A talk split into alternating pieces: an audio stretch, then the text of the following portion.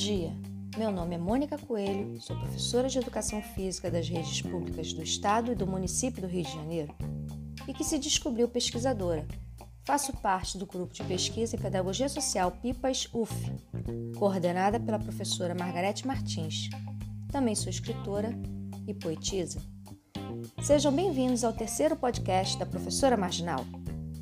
O tema de hoje, Educação Física Escolar em tempos de pandemia, sugestões, foi inspirado no vídeo que assisti no YouTube do comediante Diogo Almeida, professor de educação física gravando aula.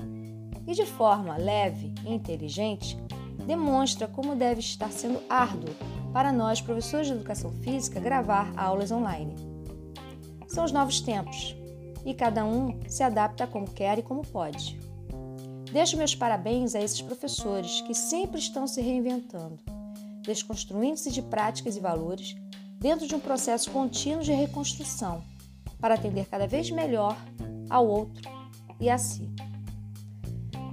Devemos lembrar que nós, professores de educação física, por amor à profissão, necessitamos da prática, do contato físico com o outro, da interação, do espaço amplo.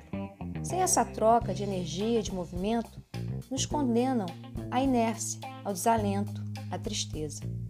Com a pandemia e a suspensão das aulas presenciais, o ensino à distância, trabalho remoto, ensino remoto surge como uma ferramenta temporária de substituição às aulas. Mas cá entre nós, nem todos têm acesso ou técnica para manusear tal ferramenta. É preciso respeitar a individualidade de cada professor, de cada aluno, de cada ser humano. Não podemos impor de uma hora para outra algo que não é natural ao ser, que não é do seu cotidiano. Sou disléxica e por isso tenho grande dificuldade de usar as ferramentas da internet. Então imagino quantos professores e alunos devem estar passando por essa dificuldade por conta da dislexia ou de outros transtornos. Penso que nesses tempos de isolamento e de grande ansiedade, devemos sugerir práticas cotidianas esquecidas pelas gerações por conta da vida corrida.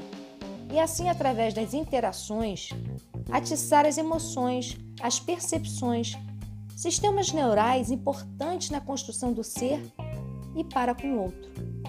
Categorias fundamentais para a construção de uma sociedade empática e menos materialista, necessária para um país como o nosso tão desigual. Vamos então encurtar a distância entre os que habitam dentro de nossas moradias? Através das brincadeiras lúdicas, através das histórias, das danças, dos jogos, qualquer prática que faça unir as gerações no resgate de suas memórias. Tudo vale. Tudo vale a pena se a alma não é pequena, já dizia o poeta Fernando Pessoa. Atividades que ajudem a manter um saber cultural e histórico um pouco esquecido, mas tão importante quanto o conteúdo escolar. Jogar um baralho, por exemplo, sueca, trinca, pife.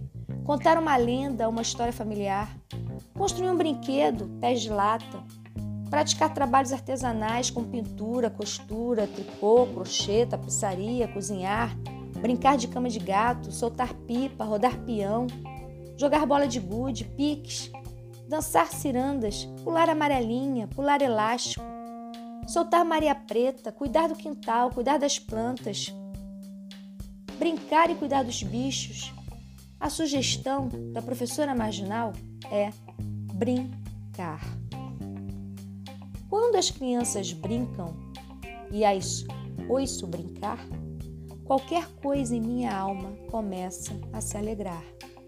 E toda aquela infância que não tive me vem numa onda de alegria que não foi de ninguém. Se quem fui é enigma e quem serei visão, quem sou ao menos sinta isto no coração. Grande Fernando Pessoa.